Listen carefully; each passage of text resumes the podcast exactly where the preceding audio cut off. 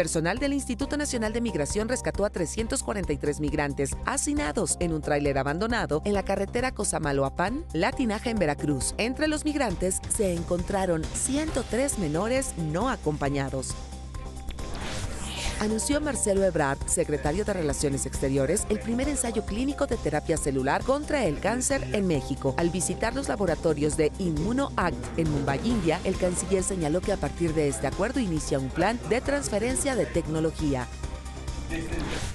Una jueza federal suspendió por tiempo indefinido la demanda de amparo que interpuso Yasmín Esquivel contra la investigación de la UNAM por el caso del presunto plagio de su tesis de licenciatura. Varias autoridades de la UNAM presentaron recursos de queja contra el amparo solicitado